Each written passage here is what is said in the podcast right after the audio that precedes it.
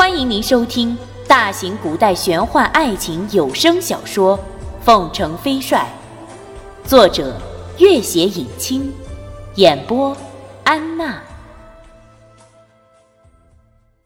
第一百五十七集，两人久别重逢，如今再无羁绊，君玉自然也不想和他分别，立刻欣然同意了，笑嘻嘻的道。真是好极了！要是以前那种阵前大战，有敌将交阵时，我就说：“你先战胜我的侍卫再说。”这样啊，他们可就上当了。哼，他们哪里知道啊，我的这个侍卫啊，可比主帅的本领大多了。拓桑见他那般兴高采烈，带了淡淡自豪的玩笑，却又多了份默默的柔情似水。这令得他原本皎洁如月的面孔更加妩媚多姿，于是他大大的微笑起来。君玉，虽然我知道你本领极大，但是从今以后，无论什么千难万险，我们总是一起分担就是了。待战争结束后，我们就去寻一个清静的地方，做自己喜欢做的事情，快活的过一辈子。君玉将脸贴在他胸口，轻声道：“嗯。”两人就这样依偎着。外面虽有呜呜的风雪之声，可是彼此的心跳却依旧听得那么清晰。过了好一会儿，君玉又道：“你见到舒姐姐了？她和曼青、飞烟他们都还好吧？”他们在一起都很好。叮嘱我，除了好好照顾你，其他什么都不用担心。我这两年的主要买卖都是边境的大牲口，尤其是马匹，我已经全部交给舒姐姐掌管。有用的，她会择优供给西北军的。太好了，君玉喜道：“拓桑的故里那片广袤而丰饶的土地上，原本盛产马匹，西北军早前曾想通过查马护市。”后来先后被胡王和赤金族破坏，由于当地都是诸多豪强大户主管着民间市场，外来势力轻易不能介入。君玉入主西北军后，多次派人接洽，但始终还是不尽如人意。现在能通过拓桑的渠道慢慢打开了这个市场，真是喜事一桩。对了，舒姐姐要我转告你。十万件棉甲已经全部准备好，马上就会通过秘密渠道送到军中了。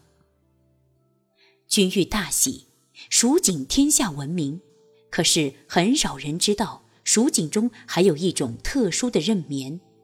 这种粗糙的韧棉产在边境，因为做衣服太过粗糙，所以几乎野生野长，价格低廉。但是这种韧棉十分坚韧。可以制作成棉甲，普通刀剑都难穿透。这种棉甲较之现在战场上使用的铁甲，不知轻便多少倍。舒珍珍无意中发现了这种材质，立刻告知君玉。君玉亲自试验后，立刻秘密划拨了一部分军费，让舒珍珍率人在周边雇请熟手赶织这种棉甲。如今总算大功告成。赤金族大军崛起，靠的就是精良的轻骑兵，就地取食很少负累，所以战无不胜。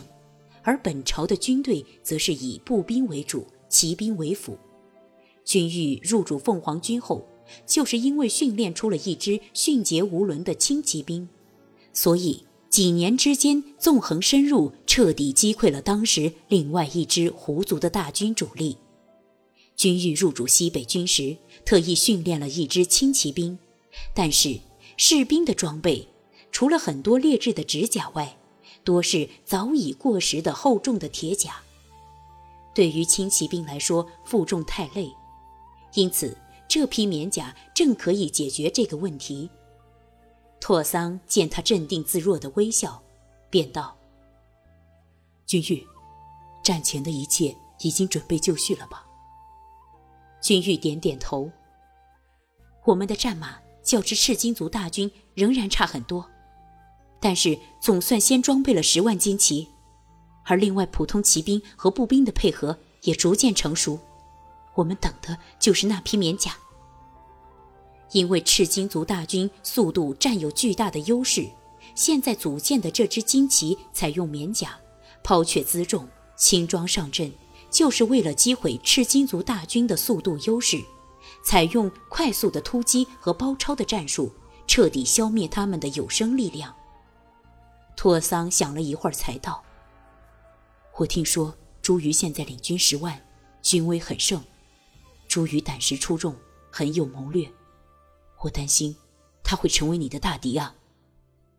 君玉点了点头，知道拓桑这两年来一直关注着这里的战况。也许，他将会是这场大战中我们最大的阻力。我也清楚朱瑜的厉害。拓桑微微叹息一声，虽然我素来不喜此人，但是有时想起，我又有点感谢他。若不是他的那些手段，我真不知今生究竟要如何才能摆脱那个身份。君玉沉默了，和朱瑜的种种前尘往事浮上眼前，几乎每一件想起都会刺疼心口。他现在可好？真如外界所说的攀龙附凤、富贵显赫、前程无忧？可是。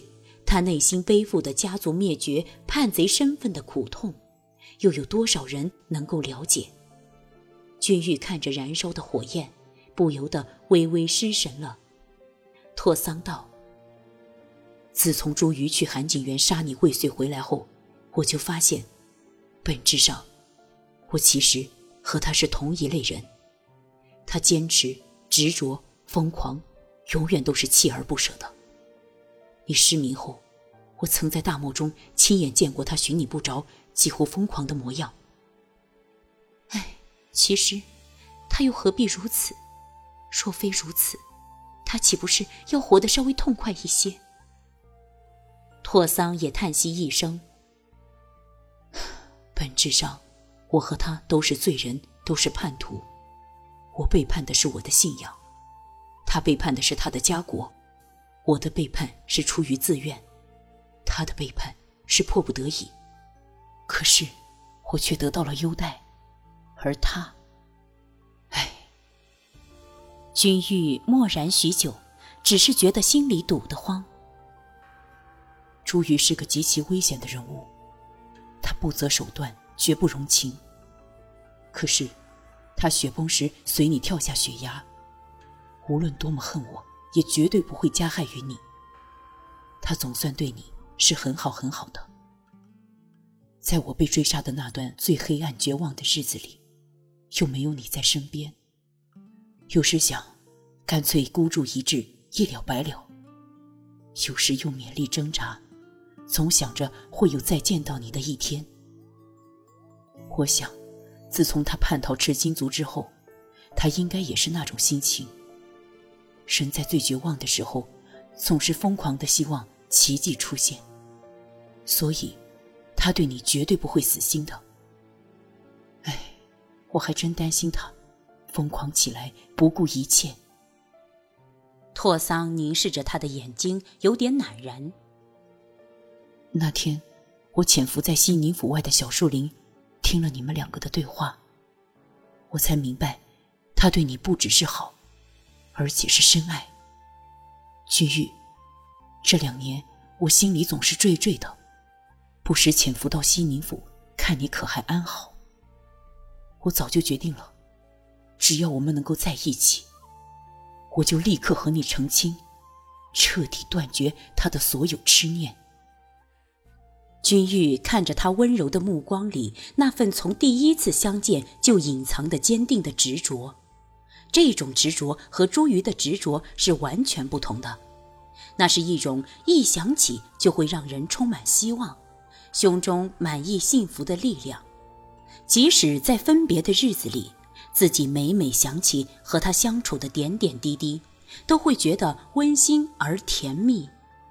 正是这种美好而光明的力量的支撑即使在拓桑死后的那一年里自己好几次午夜梦回悲痛难忍几欲发狂随后也从来不曾真正的堕入绝望和消沉。